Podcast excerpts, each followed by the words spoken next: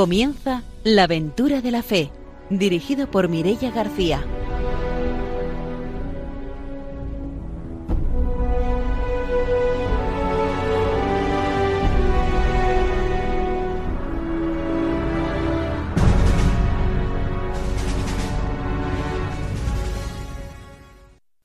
Buenas noches, desde Radio María empezamos un nuevo programa de la aventura de la fe. Estamos aquí para ofreceros una nueva aventura misionera y vamos a saludar a nuestros colaboradores. Está con nosotros el padre don Arturo García. Buenas noches. Muy buenas noches, dos radiantes. Una alegría de estar aquí con todos ustedes para animar la misión en el mundo entero.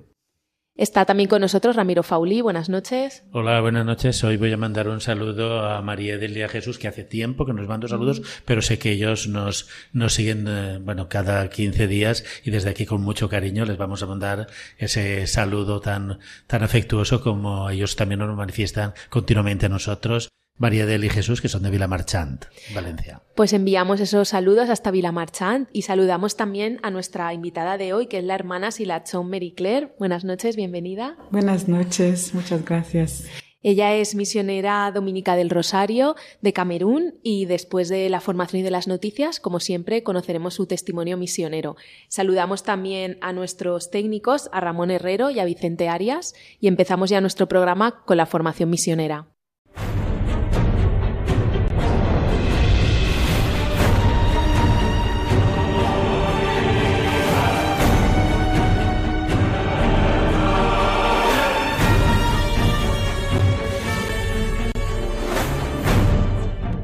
El padre don Arturo García nos trae la formación misionera. Continuamos con esta encíclica pues eh, muy sugerente ¿no? del Papa San Juan Pablo II, Rendoris Missio, que dentro de este capítulo que estamos viendo eh, sobre la caridad fuente y criterio de la misión, nos va a hablar de cómo podemos ser más fieles a esta voluntad de Cristo en la misión, eh, aquí y en el mundo entero. Por eso dice, fiel al espíritu de las bienaventuranzas, la Iglesia está llamada a compartir con los pobres y los oprimidos de todo tipo. Por esto exhorto a todos los discípulos de Cristo y a las comunidades cristianas, desde las familias de a las diócesis, desde las parroquias a los institutos religiosos, a hacer una sincera revisión de la propia vida en el sentido de la solidaridad con los pobres. Al mismo tiempo doy gracias a los misioneros, quienes, con su presencia amorosa y su humilde servicio, trabajan por el desarrollo integral de la persona y de la sociedad por medio de escuelas, centros sanitarios, leproserías, casas de asistencia para minusválidos y ancianos, iniciativas para la promoción de la mujer y obras similares. Doy gracias a los sacerdotes, a los religiosos, a las religiosas y a los laicos por su entrega. También aliento a los voluntarios de organizaciones no gubernamentales, cada día más numerosos, los cuales se dedican a estas obras de caridad y de promoción humana. En efecto, son estas numerosas obras de caridad las que atestiguan el espíritu de toda actividad misionera, el amor que es y sigue siendo la fuerza de la misión y es también el único criterio según el cual todo debe hacerse y no hacerse, cambiarse y no cambiarse. Es el principio que debe dirigir toda acción y el fin al que debe tender, actuando con caridad o inspirados por la caridad, nada es disconforme y todo es bueno. Él lo decía San Pablo, ¿no? Decía, aunque yo entregara mi vida aunque yo muriera, aunque me quemaran vivo, si no lo hago con caridad, pues no serviría de nada, ¿no? Entonces, igualmente en la Iglesia también el Papa nos anima a eso, a que todo lo que se haga es con caridad, por amor a los demás, y por eso se anuncia el Evangelio a los pobres, ¿no? Porque les queremos y queremos que ellos también conozcan a Jesucristo, al Señor. Y también por eso, pues, los misioneros, una forma que tienen de mostrar a Cristo que les ama es, pues, amando a las personas que están allí. Y por eso, pues, deciden, pues, a lo mejor, pues, hacer, poner un colegio, un comedor, amar de la capilla, de la iglesia, de rezar con ellos, pues también ayudarles en lo que pueden, como hacía Jesús también, ¿no? Eh, cuando iba anunciando el Evangelio, y si podía curar un enfermo, y si podía dar de comer a un hambriento, eh, multiplicando alimentos, en fin, Jesús también eh, resucitando un muerto, ¿no? Pues hacía lo que podía en esa caridad, ¿no? Que es lo que más nos eh, muestra de Dios, que si en algo define, define, en algo se puede definir a Dios, es justamente en que Dios es amor. Pues hasta aquí nuestra formación misionera de hoy. Vamos a dar paso a las noticias.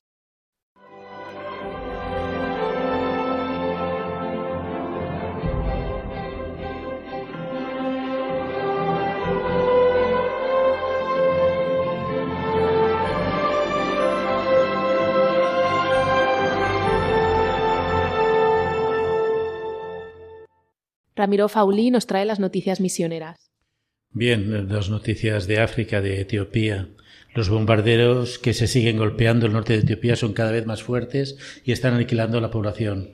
No podemos tener datos exactos de los muertos y heridos debido al bloqueo de las comunicaciones, pero se sabe que muchas localidades se están viendo afectadas. Esto mismo ha sido declarado a la agencia católica de información, la agencia etíope, que por razones de, de, de, seguridad se mantienen en anonimato. La situación es dramática, además de que hay muchos incidentes y ya van para tres años que en la zona de Trigay no se tienen ni medicinas, alimentos, ni las escuelas están cerradas.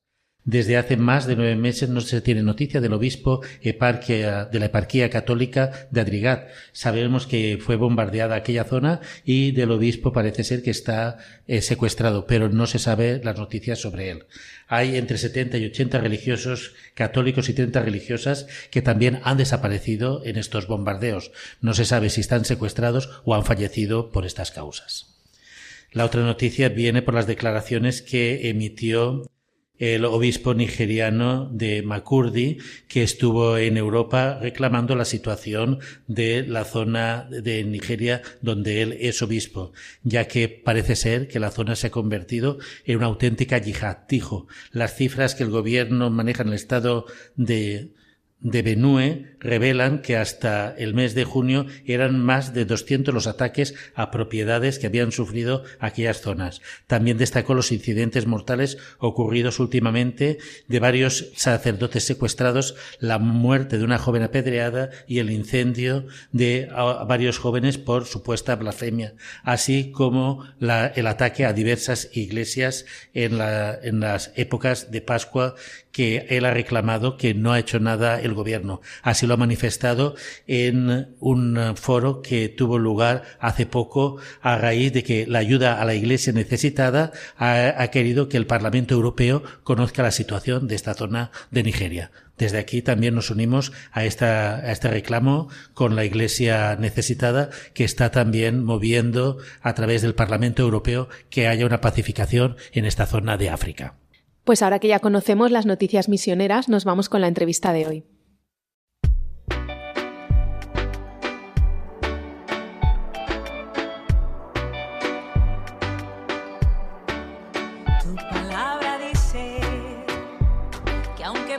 Por el fuego no me quemaré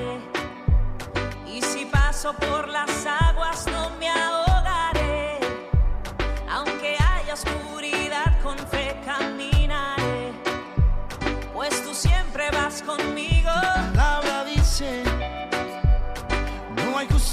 justo que tú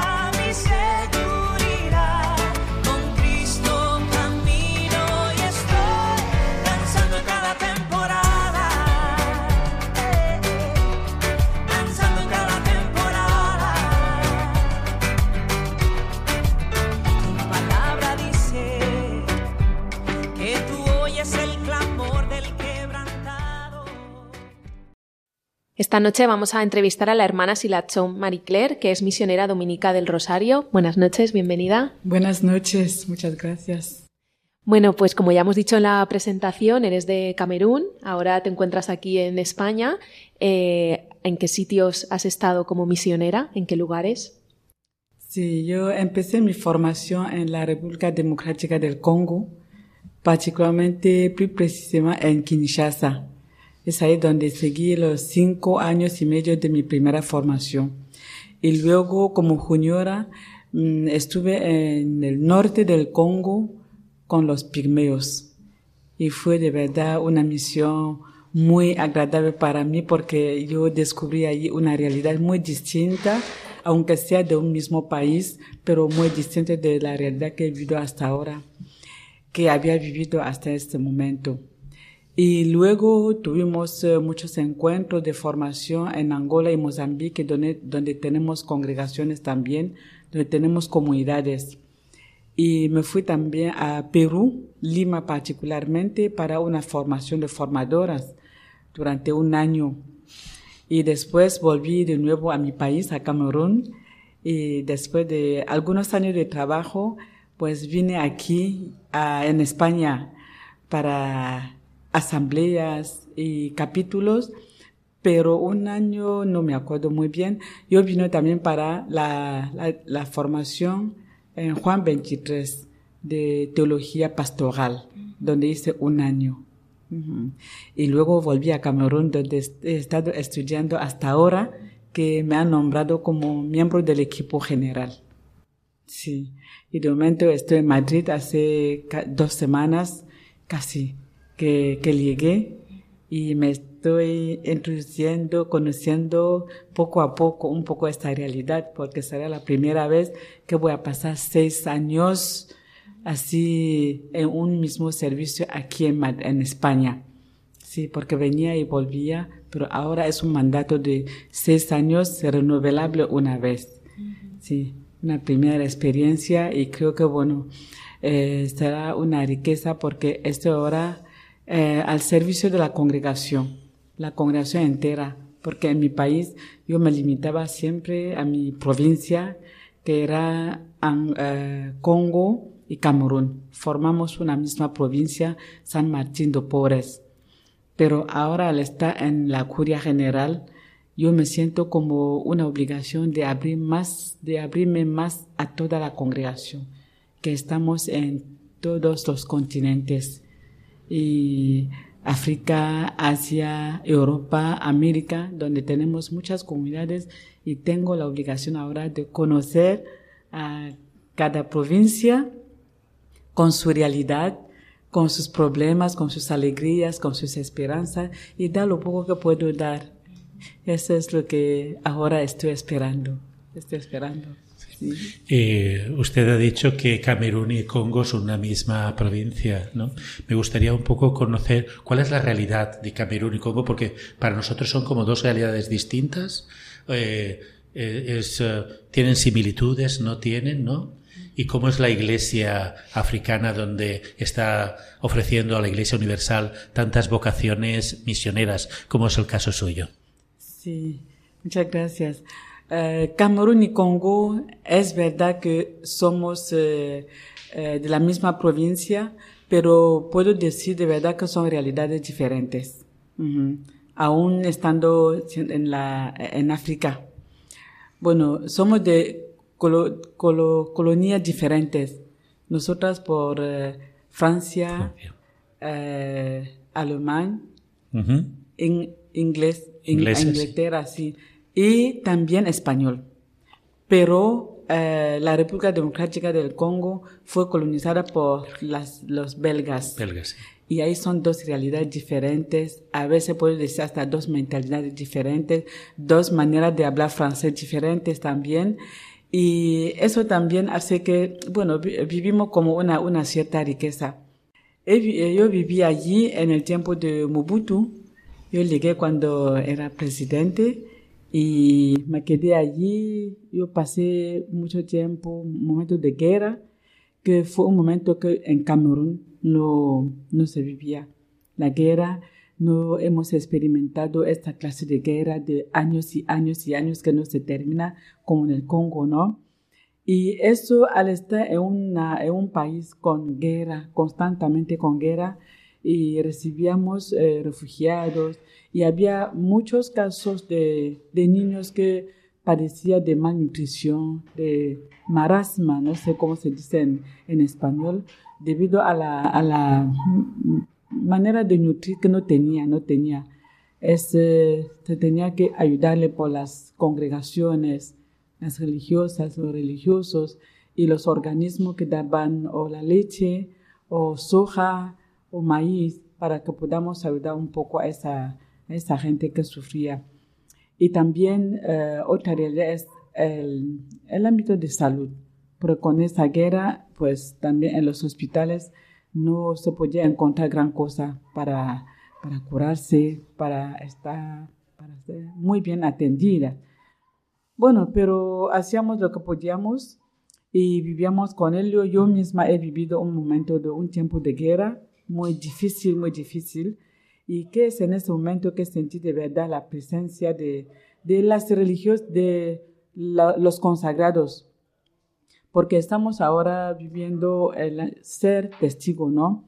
Eh, ahora el domingo, el domingo, ser testigo. ¿Cómo puedo ser testigo en esa? ¿Cómo podíamos ser testigo en ese momento? Porque cuando llegó la guerra en Kinshasa, porque se vivía en este, en el este del país, pues en Kinshasa muchas congregaciones se escaparon de allí, salieron y dejaron hasta las congoleñas y las africanas que estaban en su congregación.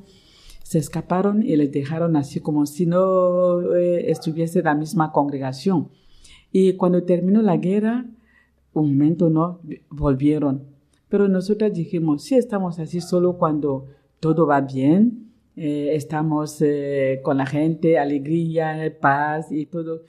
¿Qué testimonio vamos a dar cuando les dejamos en el momento más difícil?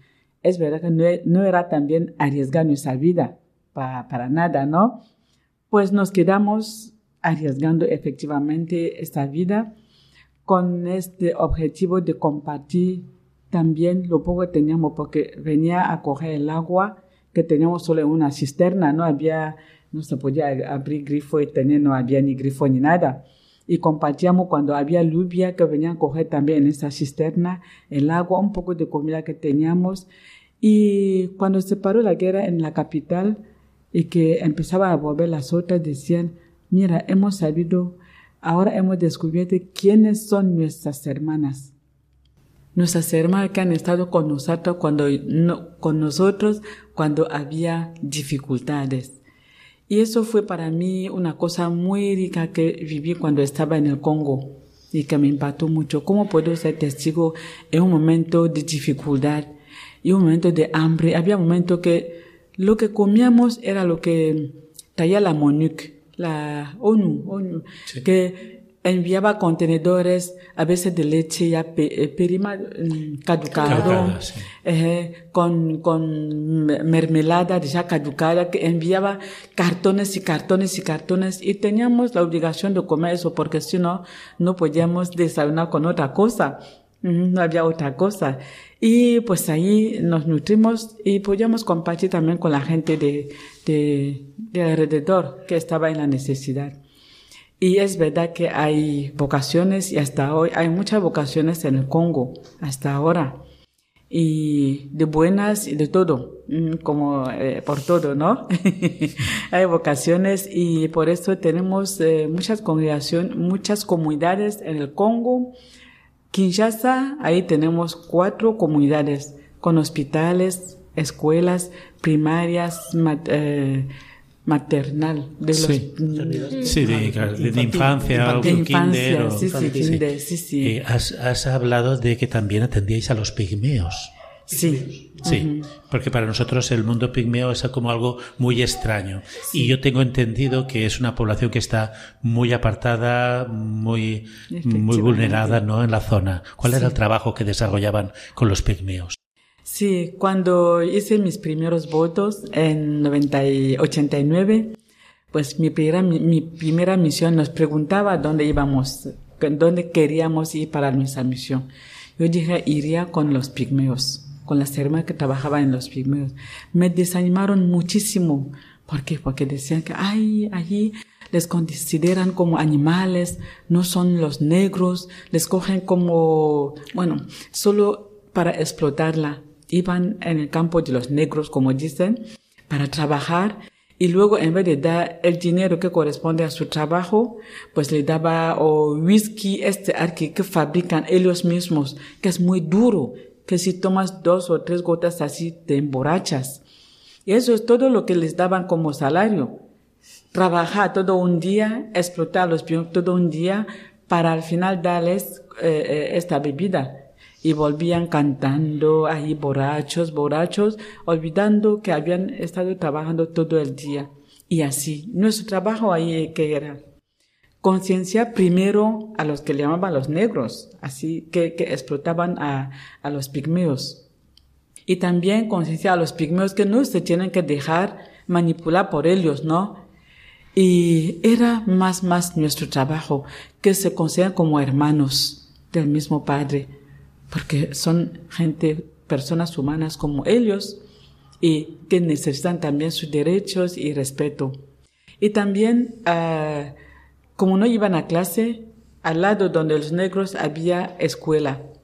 Intentábamos obtener algunas becas, unas ayudas así para que pudieran ir a clase. Y es lo que hacíamos. También hicimos una casita de nada con algunos medicamentos, paracetamol, quininas, algo así para los, las enfermedades em, eh, normales, ¿no? Que podíamos hacer, porque bueno, si son casos de operaciones ahí en la selva, no había ni, ni luz, ni nada, nada, no había nada. Y es solo lo que podíamos ofrecer como lo que tenemos. Y van en principio eh, desnudos. Solo se tapan aquí y un poco el sexo y allí pues con la intempería eh, todo lo que pueden venir los bichos que comen, los mosquitos y todo, eso también a veces lo que trae enfermedades. Y les ayudábamos a hacer un poco de costa costura con las telas que traíamos, hacer un poco, una cosa muy fácil, ¿no? Que se puede hacer solo con aguja, no con máquina. Eso es lo que eh, intentábamos hacer con ellas. Íbamos de pueblo en pueblo para darles también la catequesis y la manera también de construir su casa es muy diferente. Como van, son como nómado- nómadas, nómadas. Sí, sí, sí, también. Sí, salen de aquí oh, en esta temporada. Otro, después de igual un mes o dos, salen todo el pueblo para ir a otro, otro lugar. ¿Y de ahí qué hacen? No se van con él. Eh, Donde encuentran ramas y todo, pues hacen allí, doblan y de repente ponen unas hojas encima y es el techo, es el tejado y allí duermen. Les pueden encontrar ya animales, serpientes, lo que sea. Y allí duermen en el suelo sin camas ni nada.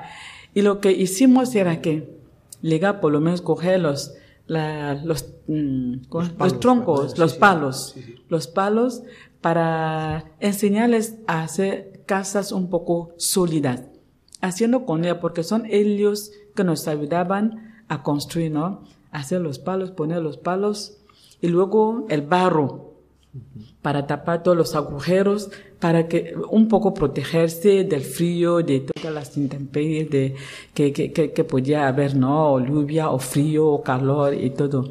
Era un poco nuestra presencia allí. Aprendimos su lengua, que es el swahili. Swahili. Bueno, tienen también su idioma, ¿no? Personal, que es muy difícil, pero por lo menos todos hablaban swahili y aprendimos el Swahili para poder comunicar con ellos. Íbamos también de pueblo en pu- pueblo con, con ellos, porque si nos quedamos donde está- estamos, cuando se iban no nos podíamos quedar las tres porque eran dos españolas y yo camerunesa. Ujú. Íbamos con ellos y es una cosa que, bueno, me, gustó mucho, me gustó mucho.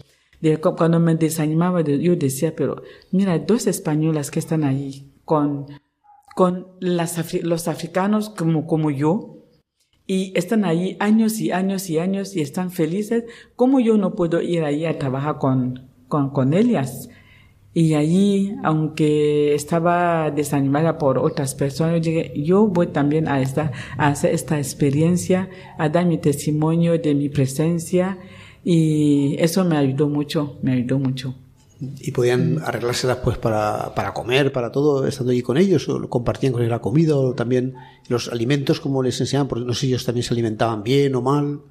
Sí, lo que se comía cuando, sí, cuando llegaban, si llegaban cuando ya habíamos terminado de, de preparar, pues era la comida para todos. Y también cocinaban y nos traían comida de lo que tenían. Nos traían e iban mucho a, a cazar. Podían venir con monos, con esta serpiente que come, con pescado cuando han ido, ido por ahí a coger su este y compartían también con nosotros. Era de verdad una vida en familia tan natural, tan natural, todos durmiendo en el suelo, papá, mamá y los hijos, y el día siguiente los niños nos cuentan todo lo que papá y mamá han hecho y todo normal, normal. Y no nos ve, mira, mamá está embarazada porque papá ha hecho, papá, mamá. Normal, normal. Yo decía, mira cómo podemos encontrar pecado donde no hay. Están viviendo todo normal, todo. Y me impactó mucho, me dio mucha alegría. Sí, sí, esta experiencia. Y, y no Es cultivan compartir. ellos, no, no suelen cultivar, recogen frutos a lo mejor del, de los árboles, Sí, cultivar no. sí, sí. No cultivaba casi, casi nada. Les enseñamos también a cultivar porque vinimos con asada. Cuando llegan en la selva o en el campo de, de los negros, como dicen, pues sí son cuatro o cinco en casa y hay un racimo de plátano o un campo de, de- de legumbre. Entran, cogen seis dedos de plátano para seis que son y cogen una parte de verdura en el campo de quien sea y luego van y cocinan. No van a considerar como un robo. Para ellos han cogido lo que necesitaban para comer. No han cogido más. Así que no era ni robar ni nada. Pero allí también les enseñamos a cultivar. Eh, no solo ir a cultivar para los negros, como decían, sino para ellos mismos, porque podían muy bien, ¿no? Porque vivían solo de que de la de pescar, de ir a buscar animales por allí, a cazar, ¿no? Y pero de cultivo casi casi nada, nada. ¿Y eran cristianos ya o, o, o les, habéis también de Jesucristo y eso? No sabían nada. No, no, no, no, no sabía nada. Por eso al lado donde es lo- los negros, como decían, pues venían los, los padres del Sagrado Corazón, los deonianos. Ujú. Tenían allí, al otro lado de los, de los negros, una capilla. Y los domingos les animábamos a ir allí, como les animábamos allí también a clase por el otro lado, donde es verdad que allí, bueno, se reían de ellos, eh, se, se burlaban de ellos porque decían, mira, este un pigmeo aquí, y, y, bueno, y tenía un poco como eh, de reserva para poder ir y pasar todo un día con ellos. Sí, por eso complejo, ¿no? Eh, pero íbamos trabajando mucho para que se considere un poco como, como hermanos, como hermanos, sí. Buena misión, buena misión. Ha estado con los pigmeos y después en la, la ciudad tendríais algún centro educativo o algún hospital, ¿no? Sí. En, el, en la capital, en la ciudad, trabajamos mucho en hospitales, donde hemos estado, hay hospitales, escuelas, colegios, ¿no? De, de kinder, primaria y, y colegios mismo. Para sostener. Hospital. eh, eh, hay colaboración del gobierno, lo tenéis que sostener vosotras. Nosotras mismas, sí, sí, nosotras, porque el gobierno no ayuda, al contrario, viene y te pide la, la, ¿cómo se dice? Los impuestos y algunas, esto, porcentaje que hay que pagar al gobierno, pero dar de verdad es muy difícil, dar es muy difícil. Sí, sí, Y los alumnos tienen que colaborar económicamente. Sí, pagan una, el minerval, ¿no? La pensión. Como dicen, por tanto, el primer trimestre hay un porcentaje que dan el segundo y el tercer trimestre. Como no pueden pagar de, de golpe, pues le dan trimestre por trimestre. Y desde el primer trimestre pueden pagar el segundo. Hay muchos ya que dimiten porque ya no tienen, ya no tienen para pagar. Y cuando no pagas ya la segunda vez, te despachan y tienes que volver a casa hasta que o el papá o el mamá puedan pagar o ya dejas de, de, frecuentar porque ya no puedes, no puedes volver. Y hay muchos así que dejan de, ir a clases, sobre todo la, las mujeres en nuestra tierra. Hay esta, este, esta costumbre de dar privilegio más a los hombres que que a las mujeres, porque saben que las mujeres para dar a luz y, y criar a los niños y cultivar en el campo y, y nada más.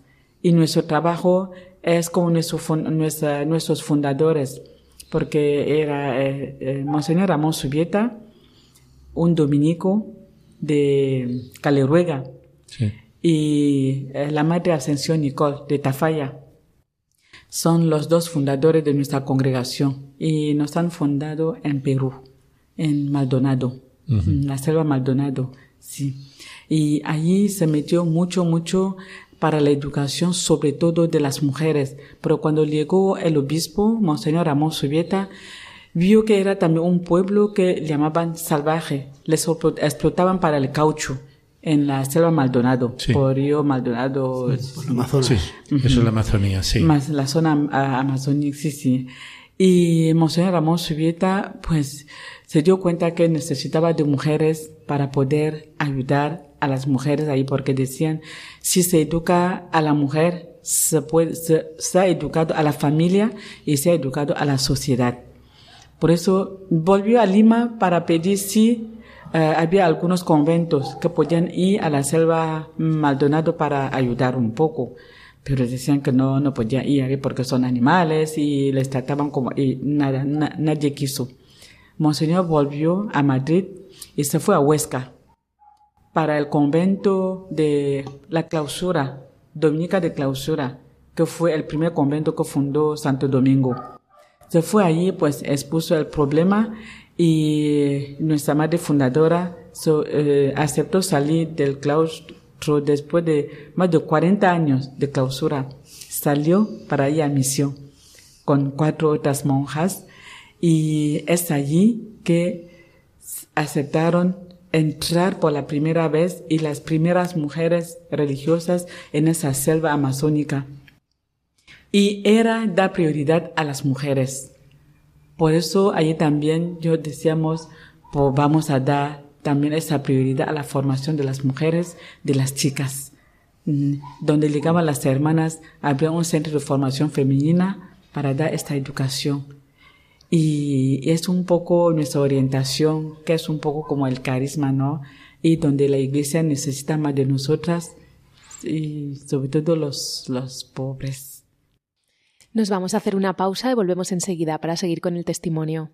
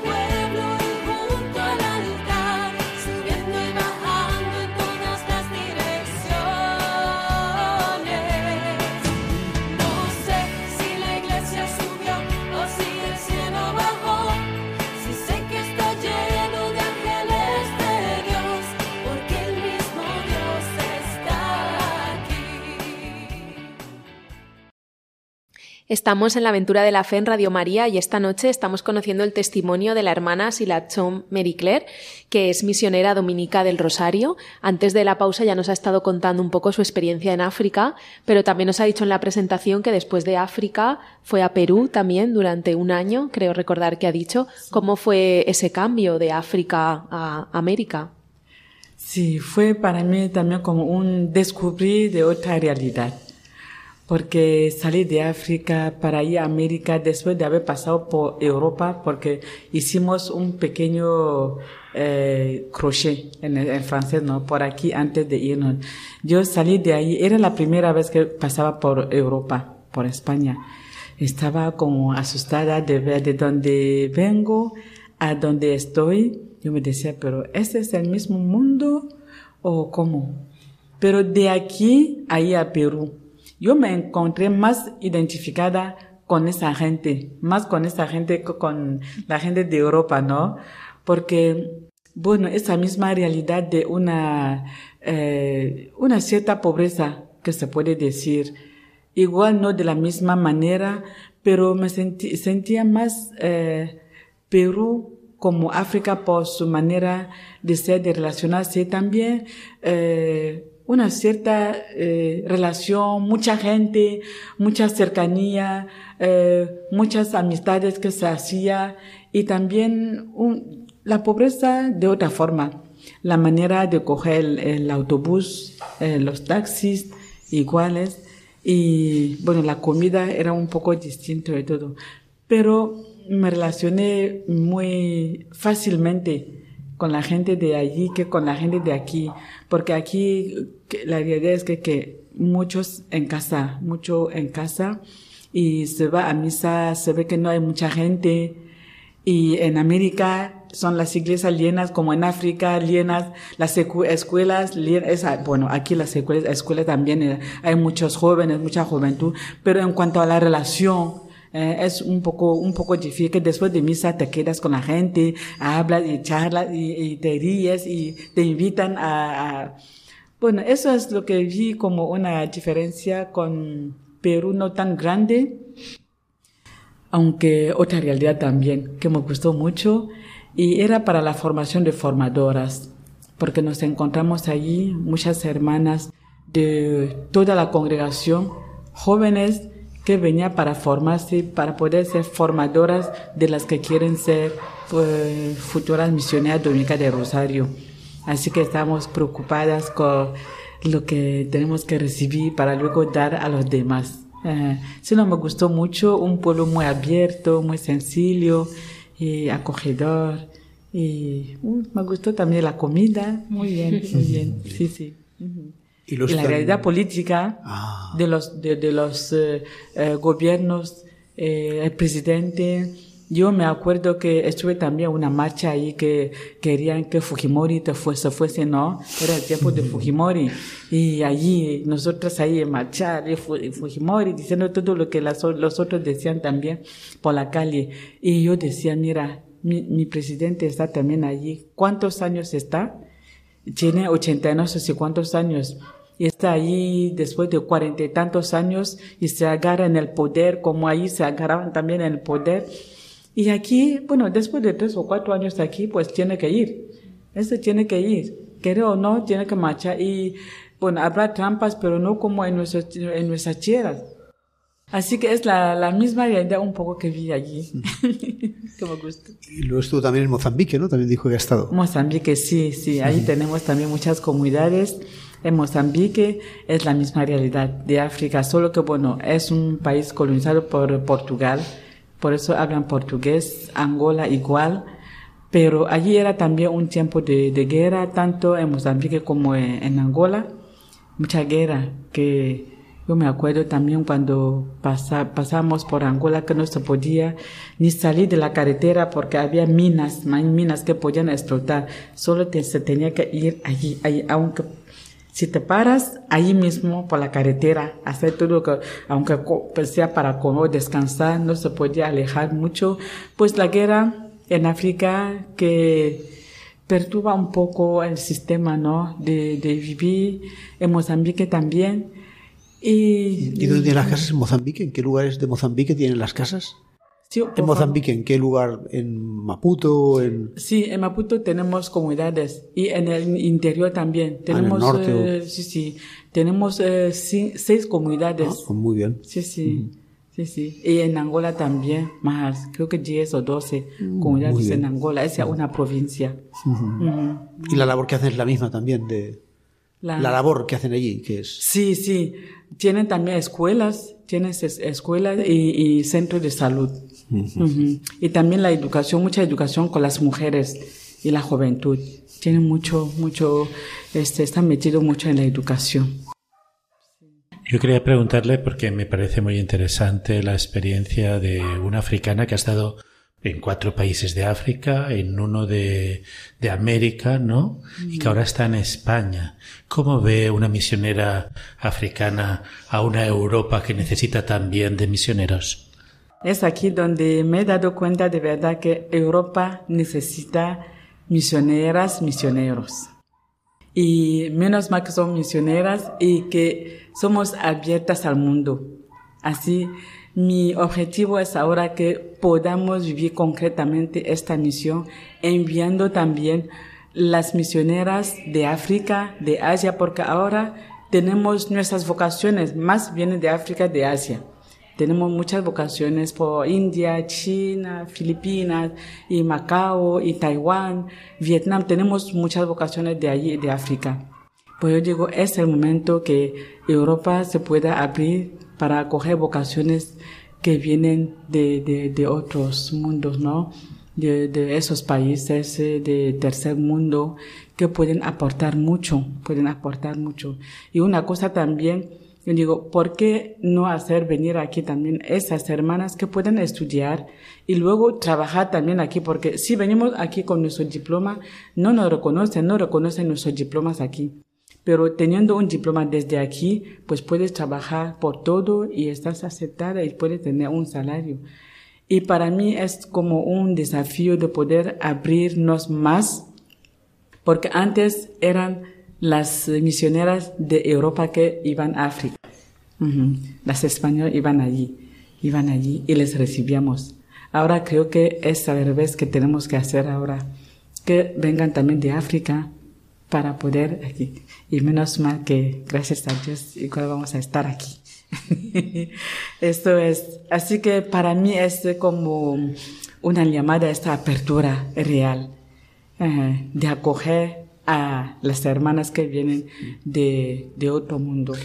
Yo le quería hacer una pregunta un poquito personal, ¿no? Nosotros tenemos la idea, la iglesia africana es una iglesia muy alegre, muy abierta, de mucho contacto con las personas. Sí. ¿eh? Y llegar a la iglesia española, ¿cómo puede ser esa apertura, ¿no? Que a lo mejor nos hace falta también a, a Europa, ¿no? Esa apertura tan natural que, que tienen ustedes en, en la misión y en la iglesia africana, ¿no? Sí, sí. Es verdad que de, de primer momento es lo que choca un poco, ¿no? Saber que, bueno, vas a misa, te encuentras igual con 20, 30 personas mayores y cuando sales ya cada una vuelve a su... Puedes salir y volver sin eh, hablar con nadie. Mientras en África, uh, ¿cómo- ¿qué tal? Puedes salir de misa y pasar una hora hablando aquí, hablando, saludando por aquí, por allá. Pero yo digo, no, no está mal porque nosotras con ese, eh, esta forma de ser podemos también, por ejemplo, yo al otro día saliendo de la iglesia, yo me comuniqué con una mujer y, ah, mamá, ¿dónde vives? Ah, aquí mismo, a tu lado, no estoy lejos de vuestra, de Arturo Soria. ¿Puedo venir, ¿Puedo venir a conocer tu casa? Sí, está aquí mismo. Yo me fui. Yo conocí tu casa. Mamá, yo después puedo venir a saludarte, ¿no? Cuando quieras y todo así. Así que depende de cómo cada una puede ser. Yo, si me quiero encerrar, me voy a encerrar. En Camerún también yo puedo salir y volver a mi casa y quedarme ahí o pasar toda una semana estar en mi comunidad, comer, dormir, ir a misa, volver, ir a mi trabajo y volver. Pero puedo estar también ahí y relacionarme con la gente.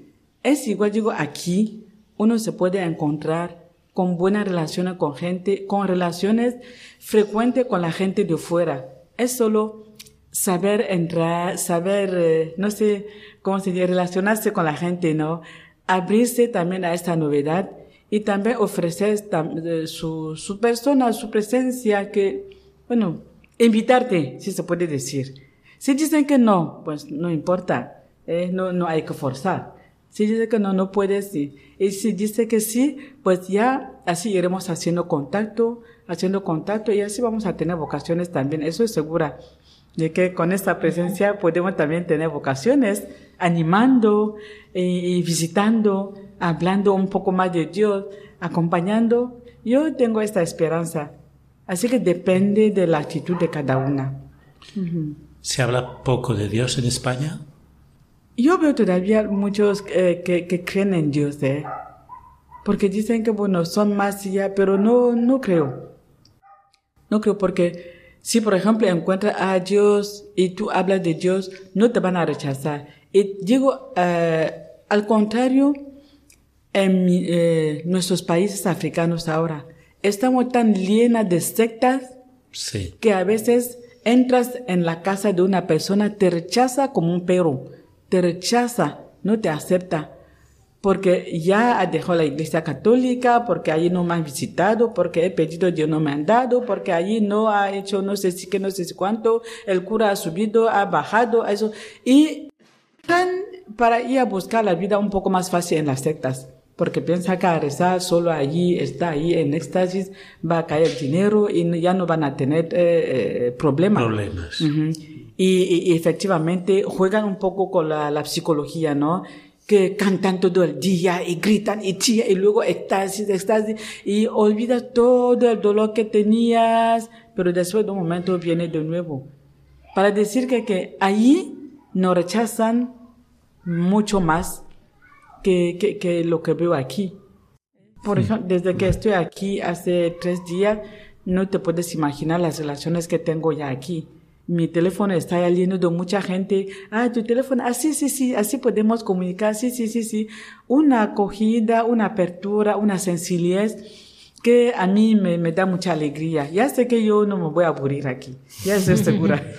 Porque has venido aquí para, para la animación misionera, ¿verdad? Para el, para el Dómul y todo eso. ¿Y, y, y crees que, mm, estaré, que ampliaréis casas, por ejemplo, mm, vuestras para atender, pues, no sé, más lugares eh, en Europa, en España, en el mundo? Si podemos... no te- Ampliar, si ampliaréis comunidades. Mm, sí, sí. Estamos queriendo ampliar comunidades para ir donde, mm, bueno, vemos que igual más nos necesitan. Las, eso no es, no es eh, una cosa privada, creo que, eh, bueno, como esta mañana estuviste oyendo un poco como hablaban con el arzobispo, ¿no? Eh, que presentaba a las dominicas de Rosario que están entrando en la, diócesis. Y así que no es una cosa que se puede esconder, pero bueno, estamos esperando todavía la respuesta oficial del nuevo arzobispo, que vamos a abrir una nueva comunidad si aceptan aquí en Valencia para estar con la, efectivamente, hablando de esta apertura, con la juventud que vienen de, de, de toda la congregación, de Asia, de América, de África. Y vamos a tener más o menos 14 jóvenes de todos los continentes. Bueno, de Europa no hay, no hay nadie. Sí, Ya. pero vamos a tener. Pero Eso es un signo, ¿no? Es un signo de la Iglesia Universal. A mí me llama mucho Sí. la atención la presencia de hermanos de otras iglesias en nuestra Iglesia española, que creo que es una gran riqueza y que afortunadamente es, cada vez eh, pues los recibimos con mayor alegría, ¿no? Por lo menos yo me siento muy acompañado cuando veo eh, hermanos de América Latina, que es donde yo me siento más identificado, o hermanos africanos, y, y ve cómo ellos me transmiten tanto mensaje de evangélico como cualquiera, ¿no? Que antes había como como menos consideración. Ahora yo creo que, que tenemos esa apertura a considerar a todos los católicos que vengan de donde vengan, ¿no? Esa es la sensación que tengo. No sé si es la sensación que usted tiene No, aquí en verdad. España. Sí, sí, sí, sí, sí. Que la presencia de, de las hermanas que vienen de otros continentes es una riqueza muy grande para la iglesia, porque di- dirán, mira qué alegría de verle, de verlas unidas, o de verles unidos, ¿no? Que esté con una camonesa, con una congoleña, con una de Mozambique, de Angola, una de la India, de Filipinas, porque de ahí van a venir muchas hermanas de Perú, de República Dominicana, de Nicaragua, de, de por todo para formar una misma comunidad. Eso es como un testimonio de fe, un testimonio de verdad misionero, que es lo que creo que estamos queriendo eh, testimoniar ahora, ¿no? Este testimonio de fe de ser unidas y de formar una misma comunidad y vivir sin saber que esa es una negra, esa es una blanca, esa es una amarilla, no. Somos hijas del mismo padre, hijos del mismo padre.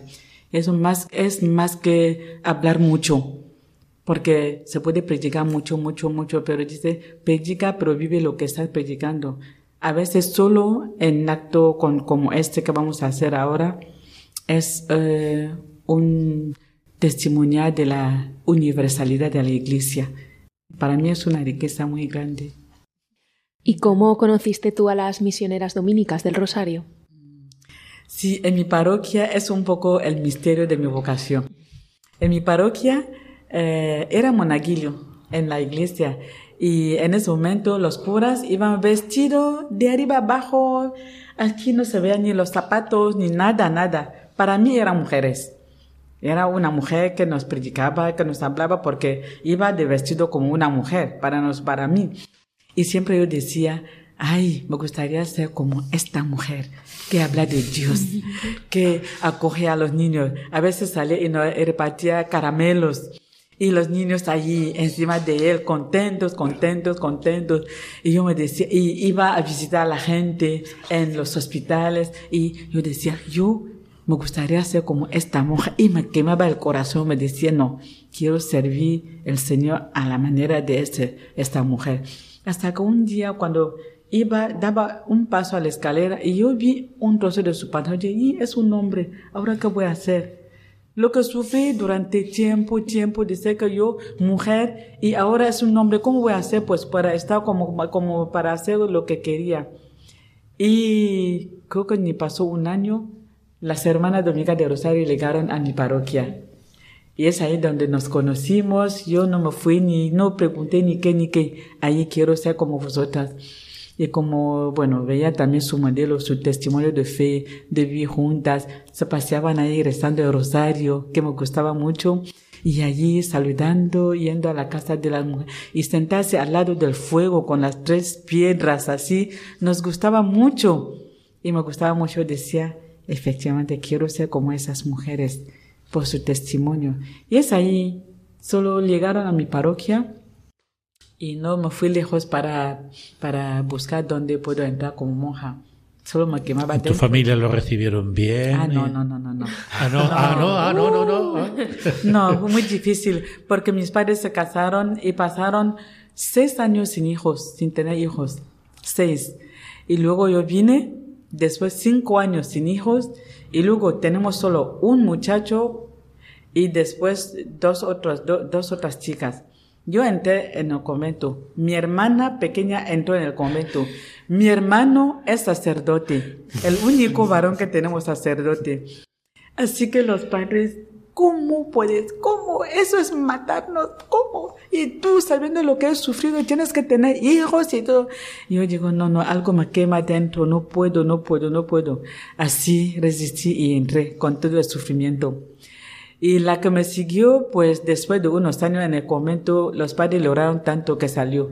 Pero mi hermano es sacerdote y nosotras entré, los padres no quisieron, pero ahora están felices.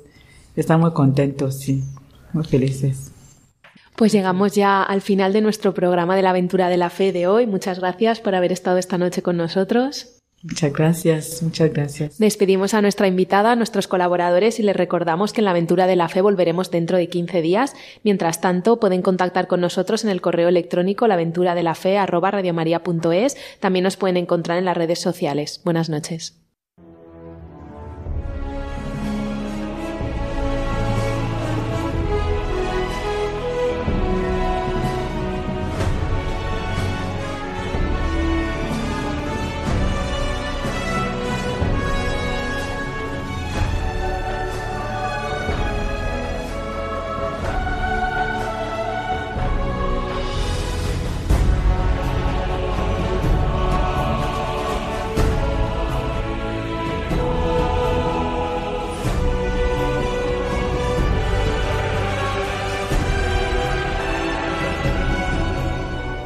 Han escuchado en Radio María La aventura de la fe, dirigido por Mireia García.